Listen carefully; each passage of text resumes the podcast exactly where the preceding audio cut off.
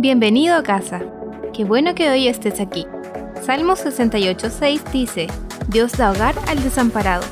Cualquiera sea el motivo que te haya hecho llegar a este podcast, esperamos Dios te hable a través de él. A continuación, te dejamos con la palabra. Quiero aprovechar todo lo que estamos realizando junto al equipo, el tiempo al máximo, porque quiero seguir con esta serie que estuvimos comenzando la semana pasada, donde hablábamos y le pusimos por título Una iglesia al estilo samaritano. Y durante este mes de julio estaremos hablando de este episodio de la Biblia que está en el libro de Lucas, capítulo 10, verso 30 en adelante, donde podemos ver esta historia, esta parábola que es muy especial, donde hay tres personas. Está el sacerdote, el levita y un samaritano. Y desde el cielo, me imagino ahí todos expectantes, ¿quién de los tres iba a ser lo que se estaba esperando? Y todos sabemos la historia, la leíamos la semana pasada y podíamos ver que fue, no fue el sacerdote, no fue el levita, sino que fue un extranjero y fue el samaritano. Y por eso esta parábola tiene este nombre del buen samaritano, que si usted busca el significado de samaritano, es un hombre que hace el bien y que hasta el día de hoy se recuerda a esta persona como un hombre que ayuda a otros sin esperar a nada. Y decíamos la semana pasada que este es como el modelo, el diseño que nos enseña este hombre, cómo nosotros debemos hacer iglesia, no solamente en este tiempo, sino que en todos los tiempos, en temporadas pasadas, en el tiempo de hoy y hacia el futuro, a lo que viene por delante, siempre este diseño no va a caducar. Y por eso quiero que en el día de hoy podamos recordar lo que decíamos la semana pasada, que con este ejemplo bíblico decíamos que ah, tiene que haber hoy una iglesia con compasión, una iglesia cercana a la gente, una iglesia que cure heridas, una iglesia que invierta en los demás, una iglesia que camine y acompañe, y una iglesia que se transforme en un refugio para las personas. Eso es lo que aprendíamos la semana pasada, comenzando esta serie que le pusimos por título Una iglesia al estilo samaritano. Y hoy día me quiero detener en el primer punto. Y vamos a la palabra del Señor porque vamos a ir nuevamente a la fuente. Vamos a ir a la verdadera fuente de información, la verdadera fuente de inspiración, el original, nuestro modelo. ¿Quién? Jesús. Libro de Mateo, capítulo 9, verso 35 en adelante dice así, Jesús recorría todos los pueblos y aldeas, enseñando en las sinagogas y anunciando las buenas nuevas del reino, y sanando toda enfermedad y toda dolencia.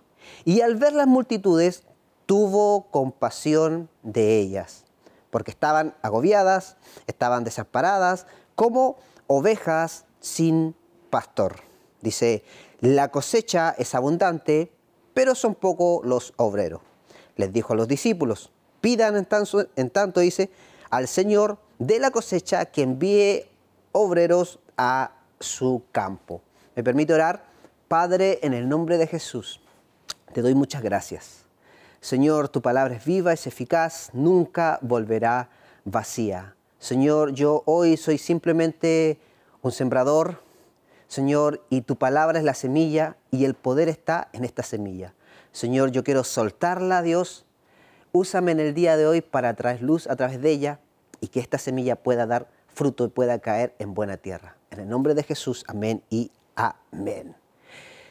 Desde siempre, si nosotros hacemos como un paréntesis, desde siempre muchas personas, desde el tiempo de Jesús, antes de Jesús, hoy y más adelante, muchas personas siempre en este mundo han vivido sin que nadie pueda preocuparse de su alma, de que nadie pueda preocuparse eh, de, orar por ellos, de que le hablen del camino, como dice su palabra, quién es el camino, la verdad y la vida, que es Jesús. O sea, hay mucha gente.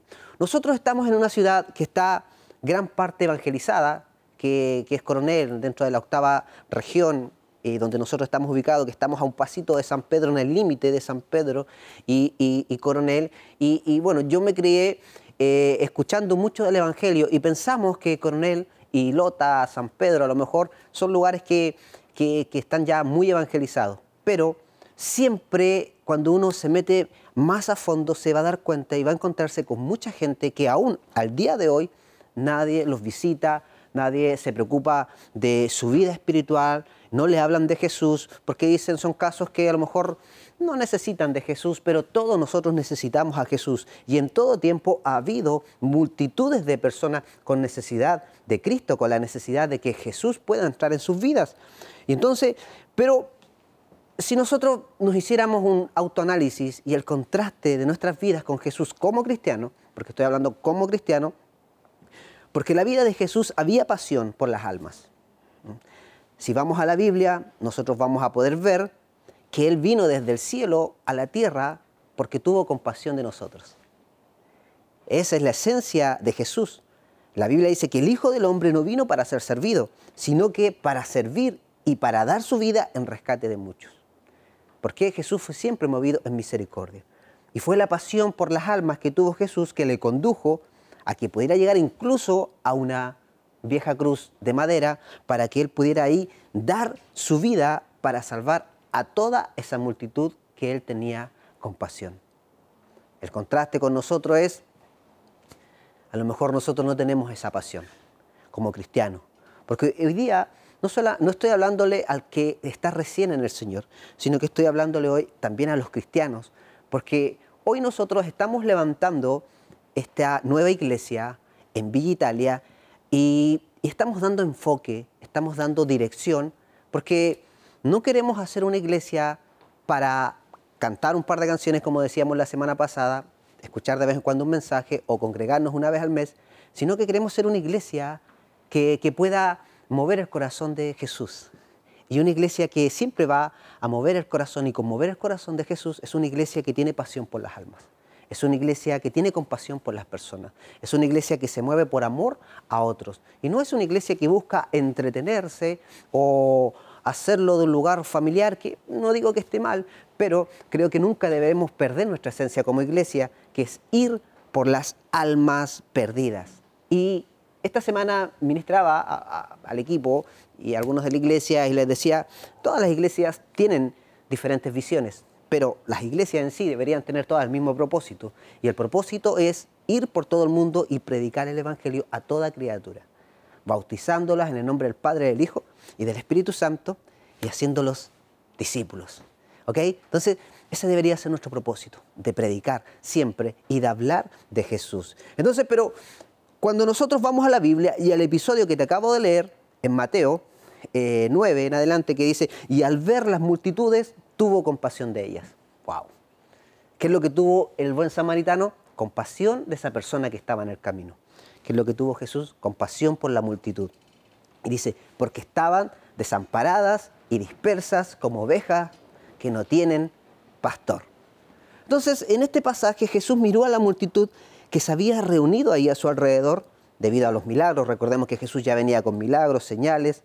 Y al verlos ahí, a toda esa gente, yo me imagino Jesús en su mirada más macro, más grande, al comenzar a mirar a la gente, los vio sin esperanza, vio a personas indefensas, aunque se veían hombres grandes, robustos, pero en sí, dentro de ellos, esa necesidad de Dios y como gente también indefensa. Y Jesús trata en este pasaje eh, algunos puntos que son importantes, que, que nos llevan también a entender lo que es ser compasivo hacia las personas. Y quiero rápidamente ahí tomar los, puntos que anoté, lo primero que encontramos en este capítulo de la Biblia es que tuvo compasión. ¿Ok? ¿Y qué es lo que es compasión? Es sentimiento de tristeza que produce al ver, dice, padecer a alguien y que impulsa, dice, a aliviar su dolor o sufrimiento, sufrimiento o a remediarlo o a evitarlo. Eso es tener compasión. Hemos tenido compasión últimamente, incluso cercano alrededor de nosotros. Hay casos que nosotros decimos ya, este caso no tiene solución, pero hemos sido movidos en compasión, hemos tratado de evitar que el otro pueda eh, evitarle el sufrimiento, el dolor. Y una de las cosas que siempre le pido al Señor como pastor es no perder esa compasión por las personas. Me encantaría tener muchos más talentos, habilidades, dones, tener un, llamamiento, no sé, marcado de, evangelismo, que, las almas puedan correr. Pero como pastor, cada persona que llega a nosotros eh, para poder ministrarla, poder discipular, eh, en mi corazón siempre está evitar que pueda más adelante sufrir en su vida, evitar dolor por causa de las malas decisiones, por causa de llevar una vida alejada de Dios, porque separados del nada podemos hacer. Y, sin duda, siempre estando en Dios, no quiere decir que no vamos a vivir momentos difíciles, pero estando en Dios siempre nos volveremos a levantar y saldremos adelante. Pero para eso nosotros siempre tiene que haber compasión en las personas. Y quiero en el día de hoy animarte y, empujarte a que podamos volver a la compasión hacia las personas. No pasar por alto como el sacerdote y, el levita que pasaron por alto, como decíamos la semana pasada, pero un hombre que a lo mejor no había expectativas de él fue el que se detuvo y fue movido en compasión. Esta semana yo quiero desafiarte para que tú seas movido en compasión. Veas a tus compañeros de trabajo con una mirada o con ojos de compasión. Veas a lo mejor a algunos familiares con ojos de compasión. Porque hay veces que nos ponemos otros ojos, pero nuestra mirada, hay veces que tenemos que tener esta de compasión, de que la gente necesita de Jesús. Y, no me quiero detener por mucho tiempo para aprovechar el tiempo, pero es importante que volvamos a la compasión como iglesia. Esa debe ser nuestra esencia. Eso debe ser lo que está dentro de nosotros. Dice este mismo episodio que Jesús los vio desamparados. ¿Y qué es lo que quiere decir desamparados? Que no tiene amparo. Dice, ni la ayuda ni la protección que necesita. Así Jesús los veía, que no tenía la ayuda ni la protección que necesita. Entonces hay veces que Dios nos va a poner casos de personas, de familia, de, matrimonios, de, parejas, de jóvenes, jovencitas, que uno va a darse cuenta que no tienen la protección ni la ayuda que necesitan. Y es ahí donde uno dice, paso de largo, me detengo, me involucro. Eh, hoy día podemos ver en las noticias, podemos ver por causa de la maldad, por causa de, la delincuencia, por causa de lo violento que está la gente, hoy muy poca gente se detiene a ayudar a otro. Cuando los ven indefensos, indefensos sin protección. El otro día veía la noticia de una persona que, que fue atacada en la calle, pero que pasó gente y no la ayudó porque tuvo miedo de involucrarse. Pero fue una señora que la ayudó, salió la noticia, y que la llevó, la asistió y la llevó a médico. Y, la familia estaba muy agradecida. ¿Por qué? Porque alguien se detuvo a ayudar a esta persona que había sido eh, herida y había quedado en el camino, como muy similar a la, a la parábola del buen samaritano. Y, yo me preguntaba y decía, si yo hubiese pasado por ahí, ¿qué hubiese hecho? Acelero mi vehículo, hago como que no vi. ¿Cuántas veces hemos pasado de largo, no hemos tenido compasión y no, no, nos hemos detenido en esas personas que no han tenido ayuda, la ayuda que necesitan? Por eso debemos de volver a esto. Debemos de volver nuevamente a sentir esta compasión por la gente, a ver personas desamparadas y poder tenderles una mano, poder tenderles una ayuda y, y, poder involucrarnos. De verdad que de repente dicen, mejor no involucrarse. Uno dice así, mejor no me involucro en esto. Pero hay veces que nos vamos a tener que involucrar y vamos a tener que meter manos en el asunto y aunque muchas veces nuestro corazón se dañe. Porque cuántas veces por ayudar has salido a lo mejor dañado, pero que nadie pueda robar tu esencia, aunque a lo mejor no hayas recibido lo mejor, la mejor paga, pero que nadie robe tu esencia de poder ser alguien que siempre ha tenido una mirada de compasión, de ayuda y de protección al que lo necesita. Esta palabra, también dice que Jesús los vio que estaban dispersos. ¿Y qué quiere decir dispersos? Que están separados entre sí. Y cuando la gente está separada, está dividida, es una, una presa fácil para el enemigo. Entonces, ¿qué es lo que veía Jesús? Tenía compasión, los veía desamparados y los veía que estaban dispersos y que eran presas fácil para el enemigo. Y, dice lo más importante, que estaban como ovejas sin, pastor. Y, ahí me quiero detener un minuto, porque Jesús dijo, los veo que están sin protección, los veo que están desamparados, los veo que están dispersos y lo peor, que son como ovejas sin pastor. Y todos sabemos que la oveja es un animalito que no puede depender de sí misma, que no se puede eh, eh, cortar la lana, no sé, hacer su aseo, sus cosas. La oveja es un, animal, un animalito bien indefenso que necesita la ayuda del rebaño, del pastor que lo guíe, que haga todo lo que ella necesita. Entonces cuando Jesús ve y da este ejemplo y dice, estaban como ovejas sin pastor, eh, estaba diciendo, los veo que no tienen la bendición de tener alguien que pueda orar por ellos, que, los pueda acompañar, que, les pueda dar alegría, que les pueda dar descanso, eh, eh, que, pueda poner una cobertura, que pueda trabajar su vida. Porque hoy día mucha gente habla mal del pastorado, habla mal de las iglesias por causa de malos, de, no sé, de, alguien que a lo mejor eh, no, se equivocó, no queremos juzgar, pero pero no, no, no podemos decir que todos son malos, no podemos decir siempre que todos los carabineros son malos, no, que, todos los doctores son malos, no. Y tampoco podemos decir que todos los pastores eh, son malos. O a lo mejor tú tuviste una mala experiencia, pero no quiere decir que nunca más lo vas a volver a intentar. Yo no sé si hay alguien que, ha ido a algún restaurante y le tocó mala comida. y el trato fue malo porque los garzones, la comida, o sea, fue una mala experiencia que tú tuviste. Tú saliste de ese lugar y dijiste, no volveré más a este restaurante. Tú no dijiste, nunca más voy a entrar a un restaurante, sino que hablaste de una manera singular y dijiste, este restaurante. Porque este restaurante me dio a mí un mal servicio y la comida no estaba como yo quería. Entonces tú, cuando tienes una experiencia con la iglesia, una mala experiencia con algún pastor, no digas nunca más entraré a una iglesia, nunca más abriré mi corazón a un pastor, porque fue una sola mala experiencia. Y no quiere decir que todo lo demás también va a ser lo mismo. Yo te invito en el día de hoy, si estás hoy día como también una oveja sin pastor, nuevamente a correr a los pies de Cristo y que puedas tener un pastor que pueda apacentar también tu vida. Porque siempre será una bendición tener un pastor. ¿Ok? Hermanos, amigos que nos están viendo a través de YouTube en el día de hoy, quiero ya ir finalizando con esto.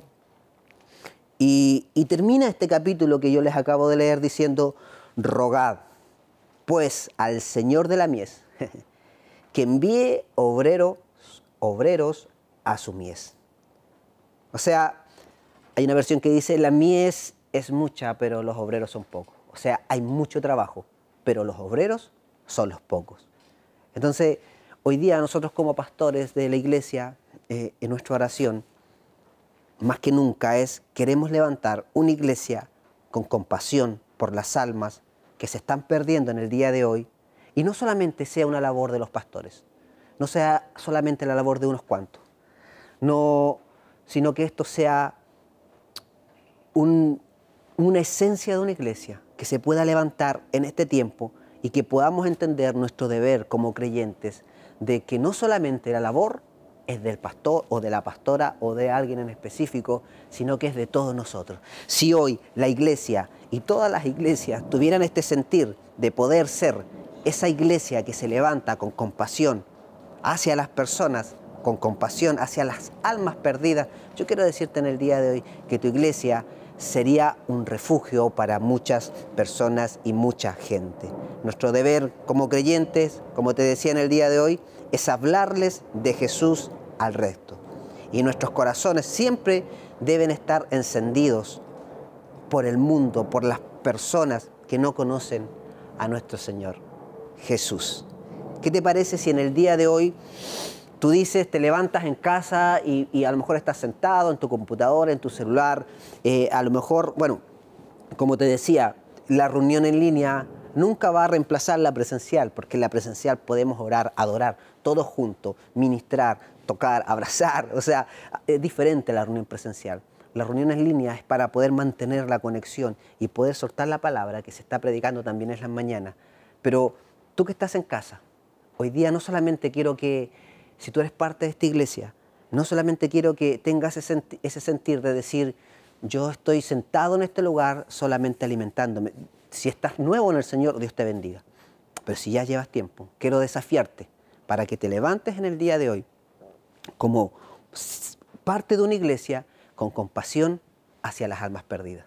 No diciendo, a ver, ¿quién el pastor o la pastora esta semana le predicó y, trajo a Cristo? A ver, quiero verle. No, sino que sea un desafío para ti. También poder nuevamente activarte en esta área. Y nosotros como iglesia tenemos que entender hoy día que vamos a ver esta cosecha, esta verdadera cosecha que dice el Señor, que debe ser recogida, y, si nosotros no hacemos nada, no va a suceder, porque nunca vamos a cosechar hasta que entremos por primera vez al campo. Ahí donde tenemos que ir a trabajar. Y termino en el libro de Marcos, capítulo 16, verso 15, dice así, y este es el desafío para ti en el día de hoy, que te lo recuerdo, porque esta es la esencia de la iglesia. La iglesia es más que, que adorar al Señor, que es lindo adorar. La iglesia es más que juntarse y algunas reuniones, eh, de diferentes ámbitos, que es todo súper lindo, todo suma, pero la iglesia no debe perder esto nunca, que dice así, y les dijo, vayan por todo el mundo y anuncien las buenas nuevas a toda criatura, y el que crea y sea bautizado será salvo, pero el que no crea será condenado, dice, y estas señales acompañarán a los que crean, en mi nombre expulsarán demonios, hablarán en nuevas lenguas, tomarán en su mano serpiente y cuando beban, dice, algo venenoso no les hará daño alguno. Pondrán las manos sobre los enfermos y estos recobrarán, dice, la salud. Lo primero que debemos hacer para poder ver las señales, los prodigios, los milagros, es que podamos ir por el mundo anunciando las buenas nuevas a todos. Si tú quieres ver a Dios obrar en tu vida, yo te desafío para que te levantes hoy día y digas, comenzaré a predicar, comenzaré a ver mis compañeros de trabajo, mis compañeros de estudio, mis amigos, la gente cercana, familiares, nuevamente con compasión, con una mirada diferente. Y si el Señor me pone personas por delante para poder ayudar, no se las voy a delegar a otro.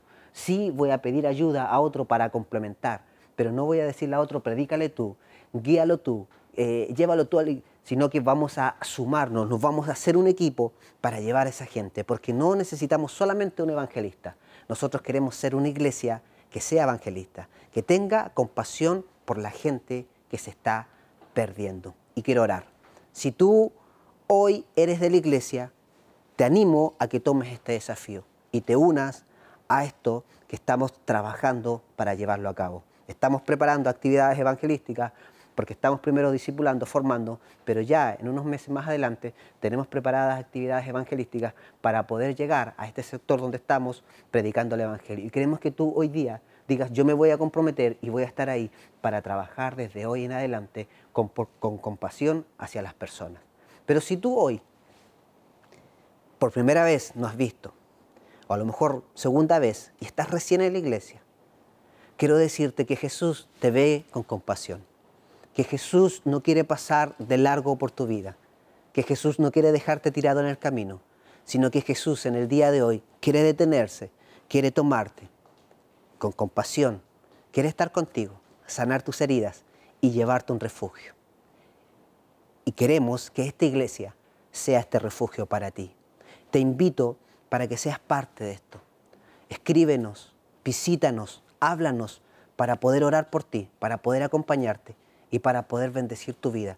Y a lo mejor tú que estás hoy sin una iglesia, tú que estás hoy sin congregarte por mucho tiempo, este puede ser este refugio, donde vas a ser curado de tus heridas y donde Dios te va a restaurar nuevamente.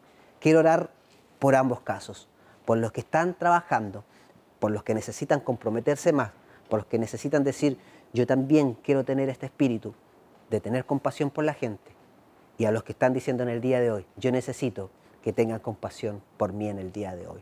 Voy a orar. ¿Me permites? Padre, en el nombre de Jesús, te doy muchas gracias por esta palabra.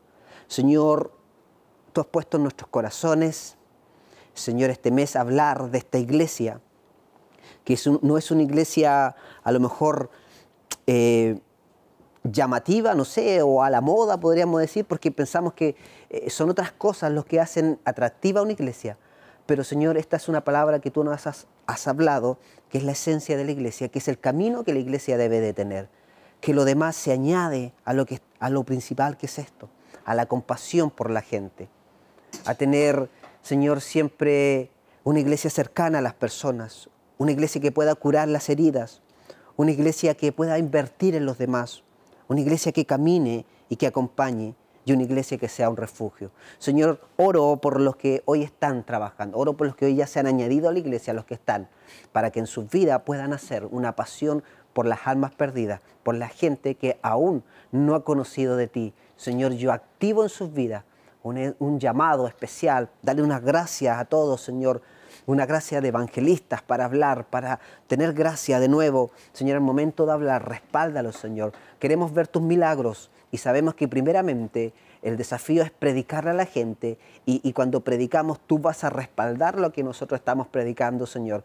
porque estamos siendo enviados en tu nombre, Señor. Yo te pido que actives en la iglesia esta pasión y esta compasión por las almas perdidas. Señor, y también oro por los que hoy están recién, por los que hoy están están comenzando a dar sus primeros pasos, por los que hoy día fueron invitados a esta reunión. Señor, yo oro por ellos y te pido que ninguno pueda quedar en el camino.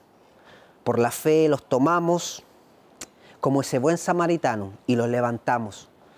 Señor, y oramos para que sus heridas puedan ser sanadas. Señor, y queremos dejarlos en este lugar que se transforme en un refugio para sus vidas. Yo los bendigo en el nombre de Jesús, amén y amén. Gracias por quedarte junto a nosotros. Esperamos que tu vida haya sido bendecida. Siempre serás bienvenido a casa.